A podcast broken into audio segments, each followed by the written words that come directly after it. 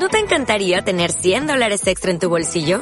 Haz que un experto bilingüe de TurboTax declare tus impuestos para el 31 de marzo y obtén 100 dólares de vuelta al instante.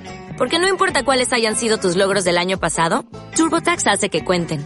Obtén 100 dólares de vuelta y tus impuestos con 100% de precisión. Solo con Intuit TurboTax. Debes declarar para el 31 de marzo. Crédito solo aplicable al costo de la presentación federal con TurboTax Full Service. Oferta sujeta a cambios o cancelación en cualquier momento.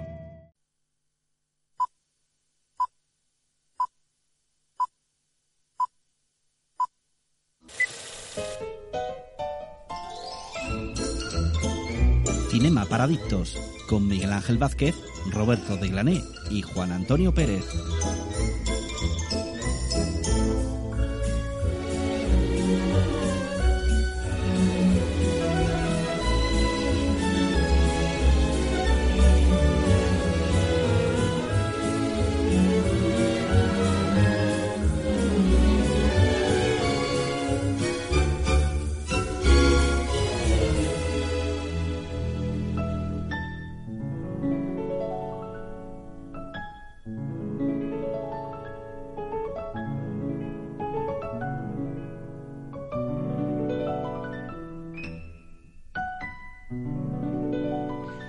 ¿Qué tal? Muy buenas noches y bienvenidos una semana más a Cinema Paradictos, 17 de mayo.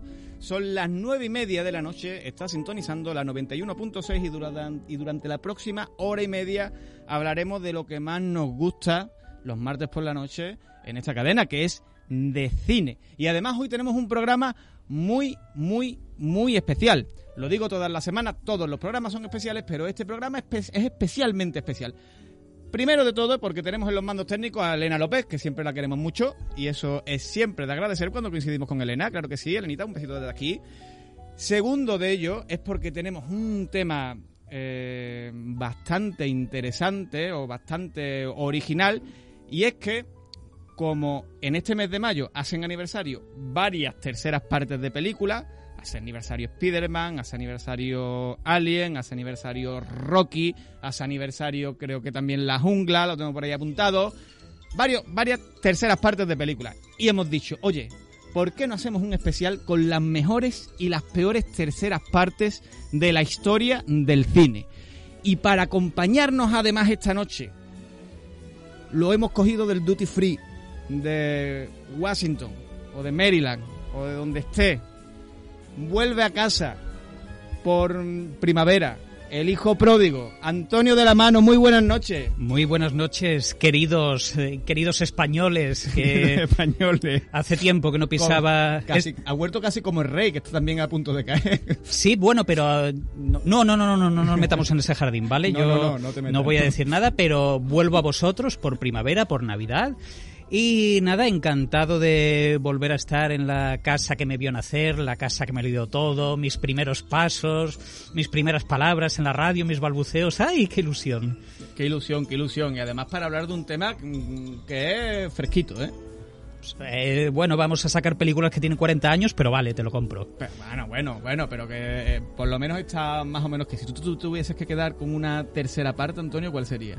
Una. ¿Solo una? Solo una. Quiero que me digas una. Solo una. Mira que hay muchas, ¿eh? Uf, me acabas de pillar completamente eh, con la guardia baja. Mira que tengo la lista. Pues mira, pues guarda, guárdatela. Esa es la pregunta final, ¿vale? Después de que hayamos revisado todas. Claro. Porque además, Antonio, hoy estamos los tres de nuevo, los tres mosqueteros, ¿eh? El, el quinteto original. El, el terceto, el, terceto. El terceto original. Aunque no está en cuerpo, sí está en alma y en voz. La voz de este programa. Roberto de Glané, buenas noches. Buenas noches, eh, Miguel Ángel. Buenas noches, Antonio, desde el inframundo. Eh, Inframundo. sí, porque claro, parece que estoy muerto, coño. Has dicho eh, que no está de espíritu, está de alma. Pues nada, estaré muerto en algún sitio. Estoy aquí en Barcelona con mis cascos puestos. Bueno, no es lo mismo he que estar ahí. no estás, no estás físicamente porque físicamente no estás aquí. eh, Sí, eh, además ya mismo voy a cumplir 40 años y me acerco a la muerte, con lo cual eh, todo tiene relación.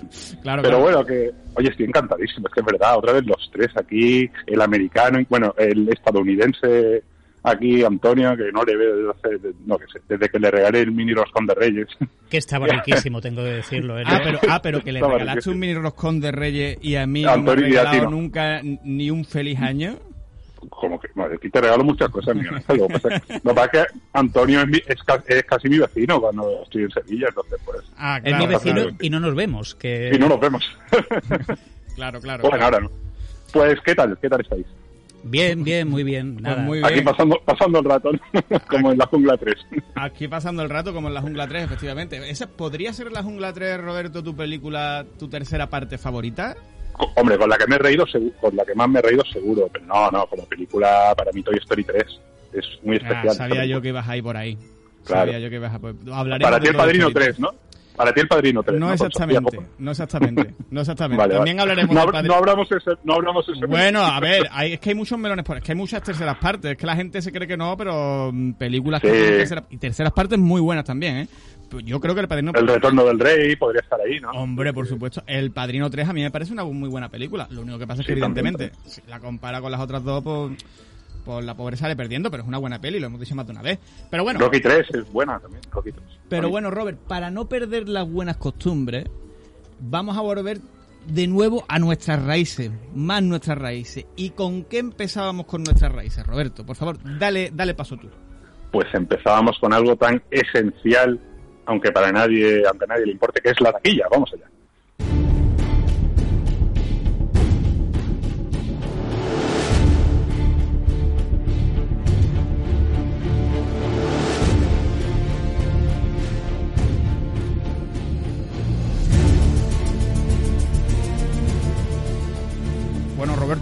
Bueno, sabía que iba a. Está bien, está bien. Las cinco películas más nominadas.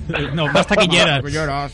Parezco, yo qué sé, que bueno, las cinco películas más taquilleras del fin de semana y además que he dicho antes que no me importa a nadie, excepto a nosotros tres que somos unos frikis. Pero bueno, vamos con el quinto Pero puesto, la quinta película. véndelo un poquito mejor, Roberto, por favor, que nos está escuchando una audiencia, ¿eh? ¿sabe? Es que como vendo la taquilla, han sido datos muy pobres, Miguel Ángel. Que esto, eh, tenemos que volver a hace cuatro años, Pues cuando pon, había... pon- pon voz enérgica, que eso siempre lo tapa todo. Vamos con el quinto puesto, la quinta película más taquillera, parezco Fernandisco ahora. Eh, Ojos de Fuego, que bueno, que al igual que le ha ocurrido en su estreno en Estados Unidos, aquí no ha tenido mucho efecto en el público y solamente eh, 114.000 euros Mira, eh, de recaudación. Yo te voy a decir, porque claro, ya aquí ha- has mencionado Estados Unidos y aquí Claro, ya claro. entro, entro yo en mi campo, ¿vale? El campo de saber de... Es que lo que ha ocurrido en Estados Unidos es que la película ha ido directamente a la plataforma Pico, que es la plata es el Netflix de Universal. Entonces, claro, allí directamente, pues, ¿quién, quién iba a ir? Aparte que la película no llama, ¿no? De por sí no, no, no, tra- no atraía demasiado y dicen, ¿quién, ¿quién va a pagar por esto? Y además teniéndolo a golpe de clic, eh, mi esposa, que es Margie, que desde aquí le mando un beso enorme, que está en Maryland trabajando ahora por la diferencia horaria. Nosotros tenemos Peacock. Yo vi la película de, de Jennifer López con Owen Wilson, no estaba mal, y, y entonces ella puede verla ahora mismo a golpe de clic. Entonces, ¿quién va a pagar? Yo sí he pagado, porque claro, como no estoy ahora mismo en Maryland, sino que estoy aquí en Sevilla, yo pagué este fin de semana por verla, y debo decir que a pesar de lo que podáis escuchar por internet, ¿vale? No está tan mal, en serio. Eh, es, es- es mala pero es buena a la vez, se deja ver y, y bueno, yo eché el rato, eh, dura 85 minutitos, no quiere más, pero claro, son de estas que tú dices, yo reconozco, yo es que soy fan de Stephen King, como Rafa, que desde aquí también le mandamos un abrazo, pero claro, mm, reconozco que no es de las mejores, es regulera, pero yo me lo pasé bien, ya está, entonces pues para mí cumplió, la verdad. Bueno, pues si entretiene ya por lo menos cumple una función muy importante ¿no? en una película, que es entretener. Luego ya Hombre, claro que sí, claro que sí. Venga, Y claro, cuarta eh, película más taquillera, que esta sí para mí es una pedazo de película, un película en absoluto, El Hombre del Norte. Para mí sí, para mí El Hombre del Norte Meh. es una grandísima película, pero claro, datos también muy malos, ¿eh? Se desinfla un 39%, recauda solo 129.000 euros, Pero tío, una que- media, que es una, una media de 406 euros. Pero ¿eh? que es la cuarta semana ya. ¿Te vas a quejar de que los Claro, datos sean flojos? ¿Cuánto llevan Es que los datos son flojos en general. Lleva acumulado eh, casi 3 millones, Está 2,47 mal. millones de euros. Hombre, a ver. No, ha- no está mal. millones. Pero que eso, pero el mundial, tío, pero una película en España que sea de vikingos sin ser ninguna franquicia y la cuarta semana siga todavía en el cuarto puesto. Ya, Antonio, pero con lo, a ver, que no tiene nada que ver los dos de taquilla con la calidad de la peli, que para mí es un peliculón, ¿no? Pero con los, con lo que ha costado, con los actores que hay, que luego en el tercer puesto, que ahora lo veremos, que hay una película española, que esto sí para mí es una buena noticia, una película, bueno, si queréis paso directamente al Carras. Al Carras, tercera película más taquillera. Eh, pues, es que eso sí, para mí, claro, aunque claro, aquí decimos los datos son flojos, pues aquí sí que podemos decir que es un éxito, ¿no? Porque colocarse una película de ese presupuesto, también es verdad que una repercusión internacional que está teniendo bastante importante. Sí, también te digo que el, oso de oro de Berlín tampoco que nunca haya tenido mucha taquilla en... hombre, pero pero es un premio importante. Sí, sí, hombre, claro que, claro que es un premio es un premio prestigioso. y es una pues, muy buena película, ¿eh? Es una muy buena película. Es una película que está bien, a mí me gustó. A mí me gustó a secas. Tampoco me pareció la quinta... No sé, no, me esperaba más, ¿eh? Me esperaba más porque me gusta este tipo de cine me gustó Estiu del 93, verano del 93, pero no me gustó, ya está. tampoco, no sé Antonio qué le parece al Carrás, si lo ha visto, no El quinteto de las cinco películas más taquilleras, se lo estaba comentando Miguel Ángel mientras saboreaba una tapa de albóndigas en el bar de enfrente, que es la única que no he visto de las cinco películas. Alcarrás me queda pendiente, eh, y a lo mejor pues... ¿Has visto Verano del 93? Sí, además la vi en su día, precisamente pues, en Madrid. Te va a gustar Alcarrás. O sea, lo que pasa es que a mí me gusta más Verano del 93, pero es ese tipo de cine. Mm. Es ese tipo de cine, de película. Ese tipo pues, de cine. Venga. Sí, no, sí, sí. Es, que, eh, es que me lo estoy imaginando el póster eh, en, la carátula del DVD eh, y con la frase, ese tipo de cine, Roberto de Glanet tiene Sevilla, Sevilla Fútbol Club Radio. ese tipo de cine. Es, es la mejor, una frase bastante guay. Eh, segunda película más taquillera, Sonic 2. Mira, esta no la he visto yo tampoco. Eh, la segunda parte de Sonic. Divertida, está divertida. A eh, Juanma le parece muy, muy buena película. aquí a nuestro amigo Juanma. Sí, nuestro amigo Juanma Marrufo le cascó un 8 en Letterboxd. Un 8. Sí, sí, le cascó un 8 en Letterboxd. Yo, yo solamente un 6. A ver, tampoco tampoco la considero que sea a nivel de oso de plata de Berlín, pero... Oye, casi 7 millones de euros, ¿eh? Recaudados en España. está bien, ¿eh? sobre todo lo que lo que se acusa en los datos de taquilla es que a ver, ahora cuando llegue la primera, pues la primera sí, sí tiene, pero es que eh, o tiene que llegar una película de Marvel o tiene que llegar Tom Cruise o cualquier cosa así, pero las películas no... Bueno, Tom Cruise ahora lo, veremos, a ver si se pega o no se pega. Yo no tengo todas conmigo, ¿eh? Con Top Gun, Maverick. Yo creo que Tom Cruise ya no tiene el tirón que tenía antes, que no lo tiene. Yo le vaticino un éxito. Por desgracia. Ojalá, Antonio, ojalá. Si a mí me encantaría vamos, a ver, Lo, que sí es cierto es que últimamente la gente no está yendo mucho al cine, a no ser que sea para ver la última de Marvel. Si es que la estamos viendo semana tras semana. Pero lo vamos a ver ahora. La gente va a ver la última de Marvel, pues como en este caso Doctor Strange en el multiverso de la locura de San Raimi, que hablamos la semana pasada de este enorme director, sigue en primer puesto, pero mm, es lo que decimos.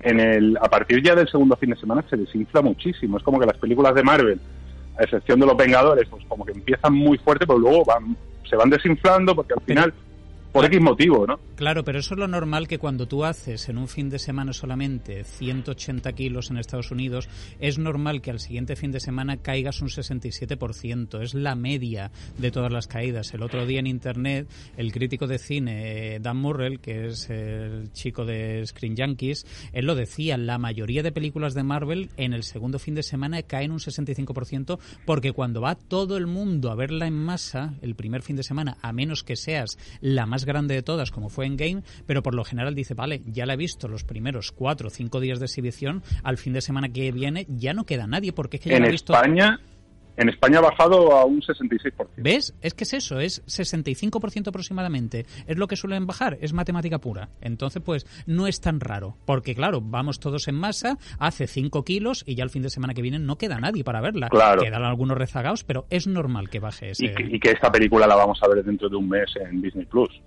también, también, porque desde que se ha reducido la ventana de exhibición a solamente 40 días, pues mm, ya lo Pero bueno, yo, yo creo que este tipo de películas, si la gente puede ir a ver al cine mejor, casi 9 millones de euros, 8,90 millones.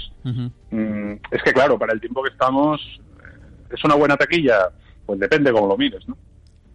Depende, depende, depende de lo que ha costado, depende de, de, de todo, ¿no? Alcarrás es una buena taquilla, sí. Hombre, pero... es, es raro que Marvel haga una mala taquilla, a no ser de que te pille una pandemia en medio y tu directora sea la de Chloe Zhao.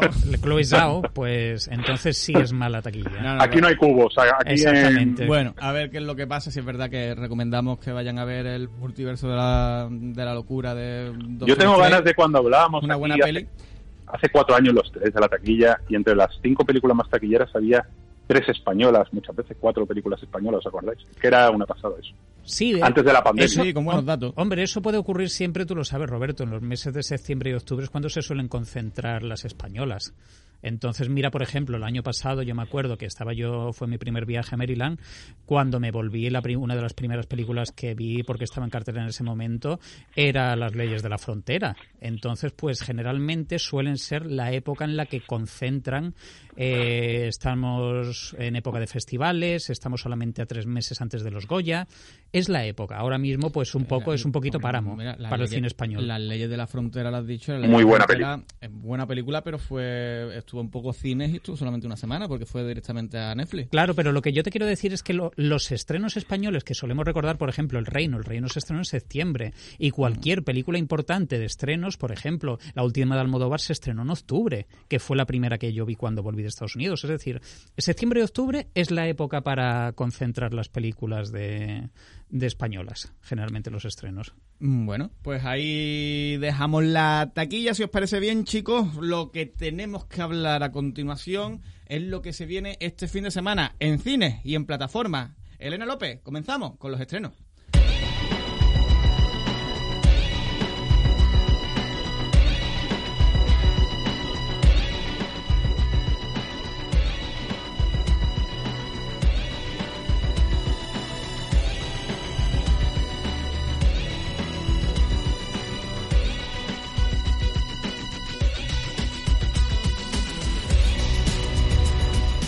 Bueno, pues vámonos con los estrenos de este fin de semana y vamos a empezar, si os parece bien, a hablar de los estrenos de cartelera, lo que nos va a venir a los cines. Y es que, sí es verdad que es un fin de semana donde no va a haber grandes estrenos, pero, pero, siempre hay un pero, al menos yo creo que los estrenos son interesantes. ¿Y por qué son interesantes? Pues mira, pues vamos a empezar por uno de ellos. Se llama Cinco Lobitos, con dirección de Alauda Ruiz de Azúa. Es su ópera prima. ¿Y por qué vamos a destacar esta película española? Que viene con una crítica fabulosa, viene de ganarlo absolutamente todo en el festival de, en el último festival de Málaga, incluyendo mejor película y guion. Eh, y va a tener o va a tratar es un drama familiar sobre la maternidad, sobre Amaya, interpretada por Laia Costa, que es una madre de 35 años que de repente le entra una crisis existencial y no está muy segura si va a ser capaz de afrontar la maternidad o de ser madre. Y en un intervalo de tiempo en el que su marido está de viaje, ella se va a un pueblo costero del País Vasco a vivir con su, con su madre o con sus padres durante ese tiempo para cuidar de, mm, del bebé y ahí es cuando entra en ese en ese conflicto es una historia familiar es una historia que nos va a remover un poco lo que viene siendo la patatita. Y es una película que viene con unas críticas realmente fabulosas y está muy bien posicionada posicionada de cara a los próximos a los próximos Goyas que por cierto a destacar las mujeres directoras Carla Simón ahora a, a Lauda Ruiz de Azúa eh, películas españolas, películas dirigidas por mujeres y películas de, de calidad. Bienvenidas sean todas y todos este fin de semana a ver esta película. Otro estreno también de cine. A ver, eh, El arma del engaño de John Madden. John Madden es el director del caso Sloan, que nos viene... Es el director de Shakespeare in Love. Y el director de Shakespeare in Love, ¿verdad? Esa película merecidísima ganadora del Oscar a Mejor Película. Un mojón para ti. Es, es mejor el caso Sloan que Shakespeare in Love. Mejor. Oye, Shakespeare in Love no es una mala película, ¿eh? No, pero, hombre. Lo único que pasa es que hace años, oye, eh, bueno, en fin, no nos vamos a meter. Que nos desviamos, nos No nos desviamos. vamos a meter ahí. En fin, esta película está protagonizada por nada más y nada menos que el señor eh, Colin Firth. Eh, ¿Y de qué es lo que va a tratar? Pues nos va a situar en la Segunda Guerra Mundial, concretamente en el año 1943, eh, donde eh, tanto las tropas británicas como las francesas digamos que la, mm, está basada en hechos reales y la película trata en cómo eh, la inteligencia británica y francesa en conjunto lograron engañar a Hitler para salvar la mayoría de, mm, de sus tropas antes de la invasión, antes del, el del día D de, de Normandía, ¿no? Para que no supiesen exactamente por dónde les iba a venir la película a, los a los alemanes. Eh, está inspirada en hechos reales, eh, es una película de John Madden, es un director que yo creo que, que es solvente, tampoco vais a encontrar una obra maestra, pero sí es cierto que es una película de estas de, mm, pues bueno, desde la Segunda Guerra Mundial, que si os gusta el tema, etcétera, muy solvente y que se, y que se va a dejar ver sin ningún tipo de problema. Y voy a terminar ya, Antonio, porque si no se me va a secar la boca ya hablando de cines. Y en cines, quizás el estreno de la semana en cines, aunque no sea muy, muy, muy grande, es El sastre de la mafia. El sastre de la mafia es una película, la ópera prima de Graham Moore. Graham Moore era el guionista de Imitation Game, la película esta con Benedict Cumberbatch, eh, que trataba la vida de Alan Turing y todo esto, ¿no? Eh, pues este guionista se ha metido a director y nos trae una película ambientada en los años 50, en en el Chicago de los años 50, en una película de, de crimen y de mafia, en la que un sastre inglés eh, protagonizado nada más y nada menos por el oscalorizado eh, Mark eh, pues monta allí su sastrería y le empieza a hacer trajes a mafiosos y en esto mm, que se va a empezar a complicar un poco la cosa de tal forma de que al final se va a ver como cómplice o va a tener que empezar a ser una especie de, de cómplice, lo van a meter en un lío con un lío de, de mafias y de y de, y de Y de sastres, y- y de trajes, mafias y traje- trajes. y trajes y sastres y sangre y tiros y años 50 y, y crimen. Y oye, y viene con una crítica también fabulosa. Así que el sastre de la, maf- de, de la mafia. Sin eh, decir que también se estrena un documental de Oliver Stone de JFK.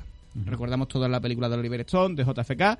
Pues bueno, ahora va a sacar un nuevo documental con eh, nuevos archivos desclasificados relacionados con, con el asesinato de John Fitzgerald Kennedy y por el director que ha hecho la, una de las mejores uno de los mejores thrillers eh, periodísticos y sobre Yo este no tema sé ¿no? qué persona qué persona habrá hecho más que Oliver Stone para que salgan a la luz eh, tanto documentos oficiales como sobre el, sobre el caso eh, Kennedy. Vamos, es, que es, im- es impresionante la labor de investigación de este tío. Y Mm. bueno, eh, de JFK ya haremos un especial un día porque, porque Sí, madre sí, mía, sí. esa película como es. podremos podremos hacerlo Roberto y además aparte de todo ello nos viene algo también en Netflix Antonio Pues sí, en Netflix agarraos, agarraos, porque nos llega el tercer volumen de la serie, que ya hicimos aquí un especial también, que es Love, Dead and Robots, eh, Amor, Muerte y Robots. Entonces, pues es esa serie, digamos, antológica, donde cada episodio son pequeñas historias eh, sobre robots, sobre lo que es ser humano, todas es con animación, animación por ordenador, animación tradicional. Entonces hay una amalgama de tipos y continúan estas historias independientes, pero ¿tú sabes qué es el verdadero plato fuerte de este tercer volumen? sorpréndeme Te voy a sorprender, y es que son 8 o 10 episodios, no Nueve, recuerdo exactamente. Son 9 nueve. episodios. Bueno, pues te voy a comentar tres, tres de los directores, ¿vale? Uno es Tim Miller, el Sí. desarrollador de la serie, que es el director de Deadpool, ¿vale? Con, luego tenemos al oscarizado español Alberto Mielgo, cierto ¿eh? con una historia también es suya, él es el guion y es el director, vamos a ver qué nos trae aquí. Y señores, por primera vez en la serie, primera acercación al cine de animación, el señor David Fincher con guion de Andrew Kevin Walker, el guionista de Seven. Ojito, cuidado, ¿eh? Ojito, cuidado. Yo he estado viendo el, el tráiler y sí es cierto que la segunda temporada de Los Dejan Robar a mí me dejó un poquito frío. La primera fue, un- ah, fue fantástica, habiendo mejores y peores. Pero en esta última mm, yo he estado viendo, sobre todo he quincado al- algún corto que me llama muchísimo la atención. Tengo muchísimas ganas de ver. Pues nada, eh, este, este viernes estarán todos disponibles y si mereciesen o si fuesen tan buenos, pues a lo mejor cae un especial de esa antología, quién sabe. Ya lo Oye, hicimos ya uno. hicimos uno, Ya hicimos su- uno, pero habrá que hacerlo de los nuevos, si son buenos. Y que quedó bastante rechulón, por cierto. Lo podéis rescatar en nuestras plataformas, diferentes plataformas que estamos. Nos podéis buscar. Eh, aparte de todo eso, Antonio, y eh, no me voy a entretener mu- mucho, dos plataformas más. Prime Video se estrena Night Sky, una mm, serie de ciencia ficción y aventuras protagonizada por nada más y nada menos que J.K. Simon y Sissy Spa- eh, Spacek, que no sé, voy a quedar fatal porque no, no, no sé quién es esta actriz, pero me van a matar Da igual, seguro. ya hemos entendido. Me, me- me van a matar seguro. Pero me llama mucho la atención la, mm, la temática de la serie y es que ya sabemos que Prime Video... ¿Tú, tú has visto la peli de Carrie? No he visto la peli de Carrie. Sí, sí, SpaceX es Carrie. Sí, sí, Ah, sí, sí, es hombre, claro. Carrie. Vale. Lo siento. eh, Y en JFK, Twitter, que me es, vais a y matar. en JFK es la mujer de Kevin Costner. Ah, pues vale. Pues puede ser. puede Como ser. estábamos hablando de JFK, pues también sale. Vale, eh, matarme cuando queráis, me podréis, eh, me tuiteáis, sabéis mi, mi Twitter o el Twitter del programa y me ponéis verde. Eh, ¿De qué es lo que va a tratar esta, esta serie? Pues va a tratar de una pareja, que son estos J.K. Simon y Six Peces, eh, que en el trastero de su casa tienen una puerta interdimensional que les lleva a otro planeta. Y en un momento dado eh, se cuela una persona por esa puerta y todo lo que va a implicar este thriller a partir de todos estos acontecimientos y que el resto de gente sepan que en el sótano de la casa de estas personas hay esa puerta a, a otro mundo diferente. ¿Esa, me- me esa parece no es la, original. esa no es la trama de la última de Doctor Extraño? Es muy parecida a la trama de la última de Doctor Extraño, Podría pero, ser. pero con J.K. Simon, que también, es, que también es de agradecer. Y después es que en Apple TV, y ojito con esto, ¿eh? porque Apple TV, eh, haciendo poquito ruido, pero todo lo que está estrenando suele ser muy bueno. Los contenidos son de una calidad Son de una tremenda. calidad impresionante lo que estrena Apple TV. Y ahora estrena la primera serie española Apple TV, que se llama Now and Then. Española e inglesa. Está rodada mitad español, mitad en inglés. Pero tiene un repartazo con Marina de Tavira, con Rosy Pérez, con José María Yazpic, con Maribel Verdú, con Juana Costa, etcétera, etcétera, etcétera. Eh, ¿De qué es lo que va a tratar? Pues me recuerda mucho a hacer lo que hicisteis el último verano un poquito mm, diferente, porque va a tratar sobre un grupo de amigos en la universidad mm, donde en una especie de accidente uno de ellos fallece y 20 años después eh, los ponen en un compromiso, le vuelve a, a- a salir esta verdad oculta que ocultaron entre ellos a la luz y bueno, y se van a tener que enfrentar a una especie de amenaza que no nos dicen ni en trailer ni tampoco en los screeners. Entonces, eh, Apple lo está llevando con cierta mm, con cierta cautela esta, esta serie, esta serie que es un thriller, se estrena este fin de semana la primera serie española de Apple que eh, volvemos a repetir, muy buenos contenidos, sacan poquito pero de mucha calidad, al estilo de HBO. Poquito pero de buena calidad en, en Apple TV y siempre es de agradecer. Y aquí terminamos. hecho, con en, los en HBO ahora está una miniserie bastante buena eh, de Staircase con Colin Firth. Y de Staircase, y que- muy y- buena, muy buena. y Tokyo Vice y también está ahí la nueva de David Simon que es la ciudad la, La ciudad es nuestra. la ciudad es nuestra efectivamente que es muy al estilo también en la ciudad de Baltimore muy al estilo de The Wire que el- vi el primer capítulo la tengo que retomar Eh, está HBO también últimamente que está sacando cositas también muy muy muy interesantes. Así que ojita todo eso. Pero nosotros nos vamos ya de los estrenos corremos un tupido velo y empezamos con el hilo musical. A ver si ya que el tema va de terceras partes, Antonio, a ver si nuestros oyentes reconocen cuál es esta canción.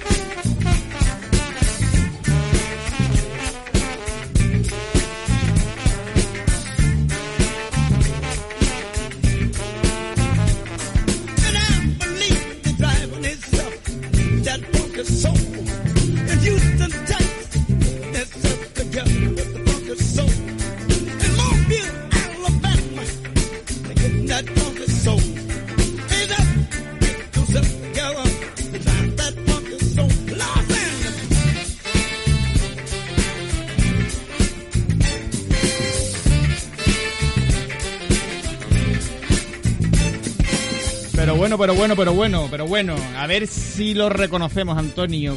¿Qué canción es esta? Hombre, pues esta canción es uno de los momentos más épicos, eh, Bueno, bueno. eh, inolvidables, ¿vale? Eh, no me sale la palabra. Controvertidos, polémicos de Spider-Man 3, que es la famosa escena de Tobey Maguire bailando. Del ¿vale? bailecito de Toby Maguire, efectivamente. ¿Y por qué hemos empezado con esto? Pues miren, porque cuando nosotros hemos venido a hacer el programa, podíamos coger dos temas había sobre la mesa. Uno era Zodiac, que estaba de aniversario, que nos hubiese molado mucho, la verdad, pero es una película que, no, que nos gustaba. Y otro era porque se daba la casuística que en este mes de mayo eh, hacían aniversario muchas terceras partes. Hacía aniversario Alien 3, hacía aniversario Rocky 3, Arma Letal 3 y también Spider-Man 3. 15 años. 15 años, hace de 15 años de 15 Spider-Man años, 3. se dice Madre pronto. mía, se dice, se dice, se dice pronto 15 años de Spider-Man 3. Era yo un- estaba trabajando yo en los cines cuando estaba en Spider-Man 3. Eh, esta película de San Raimi, fallida por otro lado. Y bueno, pues vamos a empezar a hablar eh, un poco de eso, de las mejores y las peores películas de terceras partes. Y si os parece bien, vamos a empezar a hablar de las que están de aniversario. Y incluso siendo algo desordenado, vamos a decir como, como si fuéramos cómodos en Gladiator. Pero, eh, si- si Miguel, Miguel, es que in- incluso las terceras partes que vamos a decir que son las peores, muchas de ellas les tenemos un cariño. Muchas de ellas, por lo menos yo, ¿eh? aunque digamos. No, no, no, yo es, que hay, yo es que hay muchas que yo creo que tú crees que las voy a poner en mala que las voy a poner en buena. Yo, a mí me gustaría empezar diciendo, ya que estamos hablando de Spider-Man 3, ¿vale? Eh, no he tenido todavía la ocasión de escuchar el programa que le dedicaste la semana pasada a San Raimi, pero yo siempre digo, yo siempre defiendo, esta- yo esta escena la defiendo. Si tú te coges la filmografía de San Raimi, que se ponga un tío a bailar es lo más normal del mundo. ¿Vale? Entonces, eh, yo he visto a- en Arrástrame al infierno una tía bailando en el aire en, un- en una aquelarre de brujería. Entonces, verme al Spider-Man malo bailando, pues la verdad es hasta lógico dentro de lo que es San Raimi. Bueno, pero a ver, también te digo que... Y que luego es el clavo ardiendo para criticar la película. Pero- Tiene, otro, tiene No, otras pero- cosas malas, pero todo el mundo dice el bailecito, el el, bailecito. baile- el, baile- el bailecito, el bailecito, El bailecito, el el bailecito flequillito. malillo. Pero también, Eh, pero, también es verdad que, bueno, cómo se desarrolla la trama, los personajes que no están bien, bien desarrollados, esos dos villanos que no terminan de cuajar, un villano muy potente como es Venom, que al final se lo, se lo tuvieron que, mm, a San Raimi no le dejaron hacer el Venom que él quería. Y que James Franco como villano tampoco da la talla.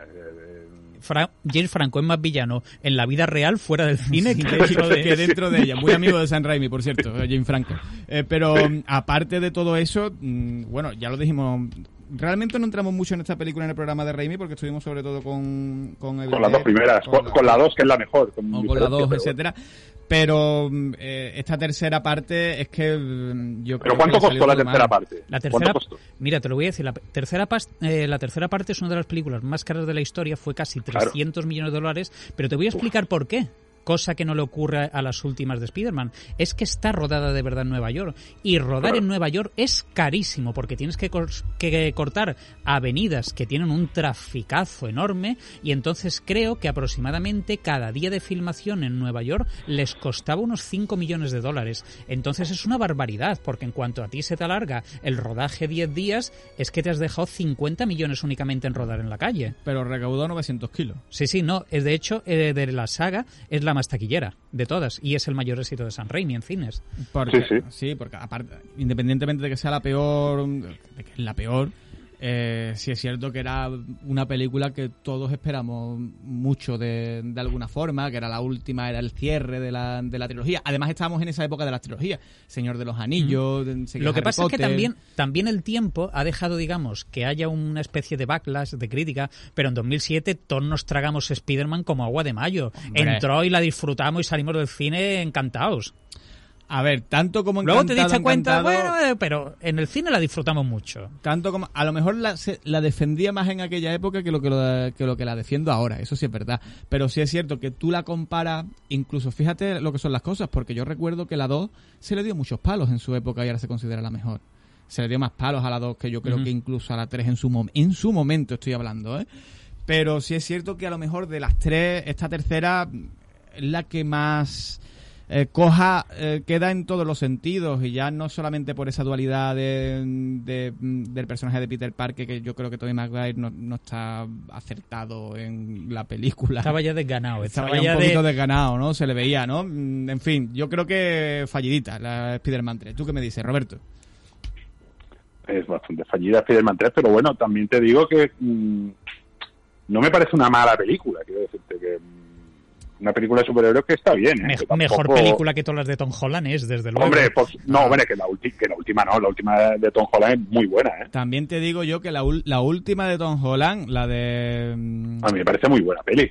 lo que- yo creo que esa película, y, y te lo voy a decir yo, yo, porque yo fui de los que salté en la silla y la disfruté mucho, pero porque esa película es un fanservice tras fanservice, ¿eh? Yo no sé Me da esa igual, película pero, cómo va a envejecer. pero tío, pero da igual, pero, pero vamos a olvida, vamos a olvidarnos del fanservice y de spoilers y de, bueno, de spoilers, y ya se sabe que salen ahí todos los Spider-Man.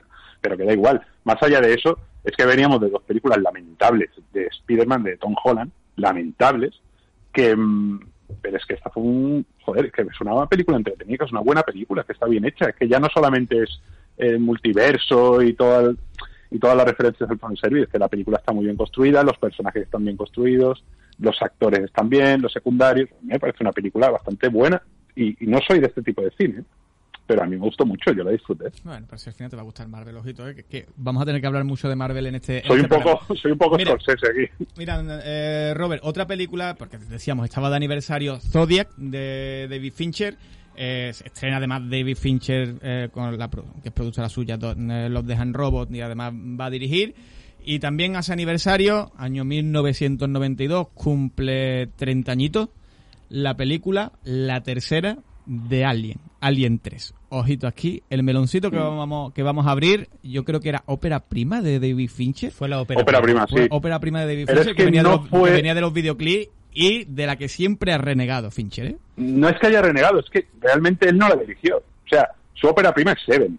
Mm, Así de claro. Que, que, él, que él le pusieron a cargo ya de llevar el proyecto de esta película al final, pero que él no eligió nada. Él no se encargó de elegir absolutamente nada ni tomó ninguna decisión sobre una película que es una saga tan importante y Fincher era un desconocido en el mundo del cine. Entonces su ópera prima es que eh, en el papel, sobre el papel sí lo es, pero realmente cinematográficamente hablando su ópera prima es Seven. Es su primer proyecto personal, la historia es de él mm, y realmente es Seven. O sea, Alien 3 es una película que además no está nada mal. O sea, que es muy inferior a las otras, pero no es una mala película. Volvemos a lo de Spider-Man 3. Alien 3 no es mala película, pero claro, muy inferior a las Alien otras. 3, 50 millones costó, recaudó 160 millones más o menos. Evidentemente se quedó muy... A ver, se quedó muy desencaminado de lo que normalmente... Claro, mira, con Alien 3 venía de, puedo de poner- la- de- de- de las otras dos, ¿no? De, bueno, de El octavo pasajero, que para mí es una obra maestra. Todos sabéis que a Claro. a mí la de James Cameron no me hace tanta gracia, pero A mí me es encanta. un- es un taquillón y, y es mucho mejor que esta Alien 3 que, que también te voy a decir, ¿eh? A mí no me parece tan mala esta Alien 3. No es mala, no es una mala película. A si mí me divierte mucho, de hecho. El octavo pasajero, el octavo pasajero es una peli de terror. Eh, Aliens el regreso es una peli de acción. Y esta es una peli que tira ahí un poco más por el tema de, bueno, eh, Es un por lo thriller menos carcelario. es un thriller Ujú. carcelero mm, o carcelario que, joder, por lo menos intenta innovar algo y cambiar un poco. El final es muy polémico, pero más allá de eso, a mí me parece que la peli está bien, joder, que no es una mala película. Bueno, el tema de el, el- el tema este estrambótico de que el alien se le meta mm, Da igual, pero en Alien Resurrección, que para mí es, metamorfo- está También te digo una bien. cosa, como empieza, a ver, eh, se puede hacer spoiler. Yo Ya. lo que, lo que lo que a mí más me duele de Alien 3 es que empiece despachándose a la niña y, a- y al robot, pero, pero, pero así, en plan, va, no, estas personas que en la, en la segunda le cogimos tanto cariño, de repente no. No, al Nada. robot no, al Pues- robot y al pues- marine, pues al marine, a- al marine que es el actor de Terminator 1. Es, y no, bueno, y a la niña. Y a la niña, sí, a los tres. A, y al gato, creo que también, a todo el mundo. Sí, sí, sí, sí, nada más que se queda así con Nick Weaver y allí venga David Fincher, venga, ven- venga para adelante, haz tu, haz tu la película mm, más o menos como Eh, te mira, lo decimos nosotros, que era una cosa Miguel, que él decía, claro. Salvando las distancias, te pongo el ejemplo de la última de Doctor Strange, ¿no? ¿La ha dirigido San Raimi? Sí. Notamos cosas de San Raimi también, pero San Raimi ha cogido esta película, ha intentado darle su estilo dentro de lo que se le han permitido, ¿no? Pues salvando las distancias, aquí Alien 3, pues no es una película de Fincher. A ver, no- mira, Roberto, yo sé que, te- yo sé que esto a ti te, te duele especialmente. Pero si es la ópera prima de Fincher. Sí. Ya, ya, pero me, pero me duele porque no es una peli de... Tú la ves y dices, no es una peli de Fincher, Por pero ejemplo, ya hemos- Seven... Ya hemos tenido esta, esta discusión, no me acuerdo Ya, con, con ya. cuál, y dice, no, no, para mí la, la ópera prima de, de tal director es esta porque es la buena. Digo, bueno, pues no. a mí me gustaría que fuera esta, sí. A mí me bueno, ya, que está fuera claro, esta la está claro. Pero, pero, pero no lo es. Pero bueno, no es una mala película, no es una... Si Fincher no tiene película mala. Bueno, Man...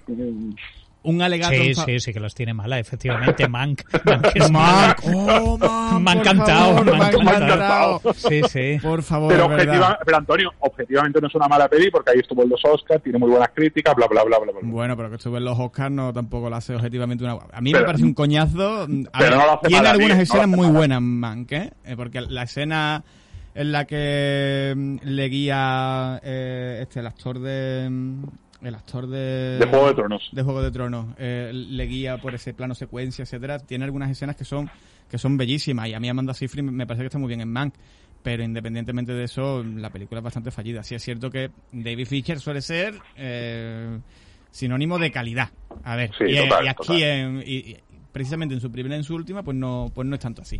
¿Quieres defender de alguna forma a Alien 3 antes de pasar, Antonio? ¿Algún- Mira, yo lo único que podría defender de Alien 3, porque a mí personalmente es una película que no me gusta nada y para mí comete el mayor pecado y es que me aburre muchísimo y yo ha habido secuencias de Alien 3 que he cometido el mayor de los pecados y es darle pa'lante con el mando, ¿vale? Pero sí hay algo muy bueno en esa película y es que el director salió tan escaldado de la experiencia que dijo jamás voy a bajarme los pantalones de nuevo ante un estudio y jamás nadie le ha vuelto a toser a David Fincher. Entonces el tío voy. creó su reputación gracias precisamente a lo mal que lo pasó rodando con un estudio y dijo nunca más. Y luego todos, digamos, todas las productoras que alguna vez han querido trabajar con él se han plegado a él porque dice yo voy a hacer lo que a mí me dé la real gana y en ese sentido, gracias a Alien 3, tenemos al Fincher artista que soy. Y eso hay que reconocerlo. Pues voy, voy a decir una cosa de Alien 3.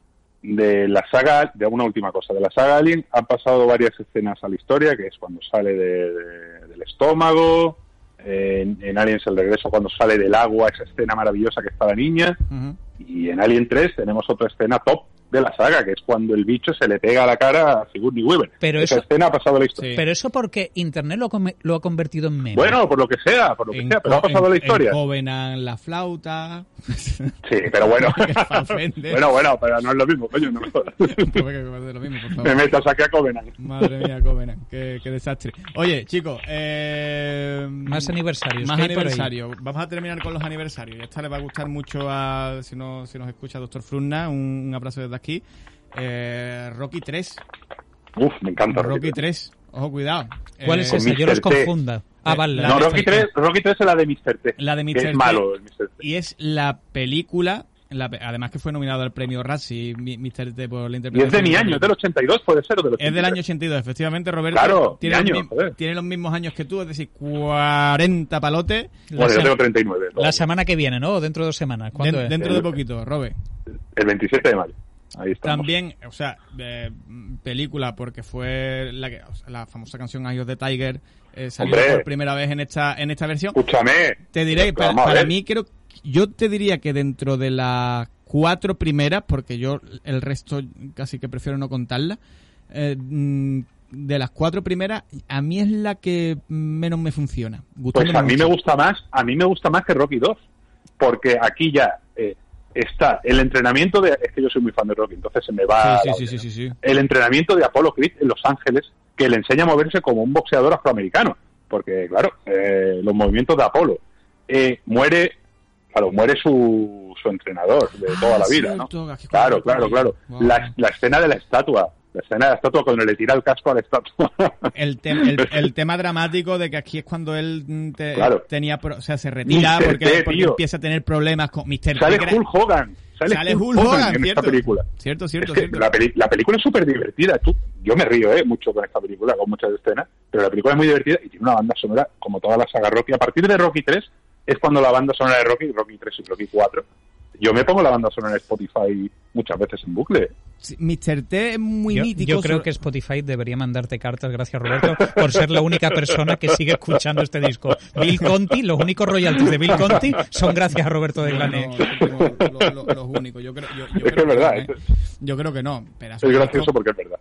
pero es gracioso porque porque es verdad pero sí es cierto a lo mejor que en esa época eh, Mr. T digamos que yo creo que lo meten un poco más por igual que Hulk Hogan Yo Por el equipo un poco A, más le meten por el equipo A, coño, claro. super tal pero no Es lamentable como actor. Claro, no, no daba un tanto la talla como a lo mejor en las otras dos que tenía. Y el combate final, la el siguiente, que, que, era. que la- Escúchame. Que la, siguiente es la de la de Draco este, la de. Sí, Iván Drago. Sí, pero sí. que el combate, el combate es lamentable. El combate final entre Rocky Sí, sí, sí, sí. y Mr. T es lamentable absolutamente. Además, eh, lo hace fatal Mr. T. En el combate donde le gana a Rocky, porque en el primer combate le pega una paliza a Rocky, que casi lo mata. Pero en, en el último, o sea, tú tienes que ponerte ese combate, que es el único combate de la saga de Rocky que está mal hecho. Entonces, vamos a. Porque antes no, hemos- no, no hemos dicho. A ver, Spider-Man 3. eh, ¿Pulgar arriba o abajo? Pulgar arriba. Robert, No, abajo, es que comparada con las otras dos, Yo no puedo ponerle un pulgar arriba. yo voy abajo también. Eh, eh, Alien 3, ¿pulgar arriba o abajo? Abajo. Abajo, abajo. Pues, eh, vamos abajo también. Y Rocky 3, ¿pulgar arriba o abajo?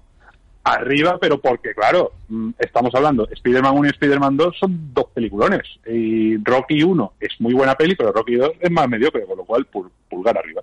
¿Pulgar arriba, Antonio? Mm, Yo es que no recuerdo nada de... ¿Tú? no la he visto, yo creo. Me, me Yo habéis, creo que no la he visto. me habéis escuchado discutir con vosotros sobre Pulgar, Rocky? pues, pues pulgar arriba, pulgar arriba para, para Rocky 3. Venga. Pues No oye, chicos, aquí vamos a empezar. Uf, vamos a. Uh, lo que tenemos aquí, Antonio. Es que tenemos muchas cosas, ¿eh? Yo no, no, no, no sé si nos va a dar tiempo. Pero vamos a empezar Bueno, con sí. las que yo creo que serían pulgar arriba, pulgar arriba del tirón.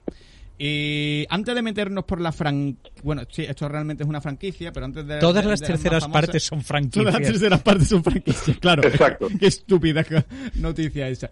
Eh, yo me quiero ir, yo me quiero ir a... Porque hace poco, también hicimos un especial de él hace poco, tuvo un caso de afagia. Eh, yo creo que es la mejor de la saga. Y estamos hablando nada más y nada menos que La Jungla 3. Ujú.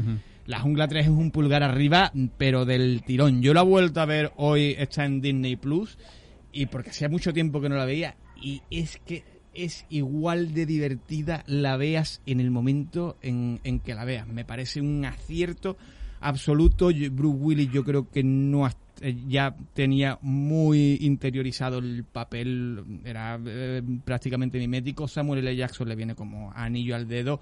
La calidad de la película sube gana enteros y, y- se nota y se nota muchísimo.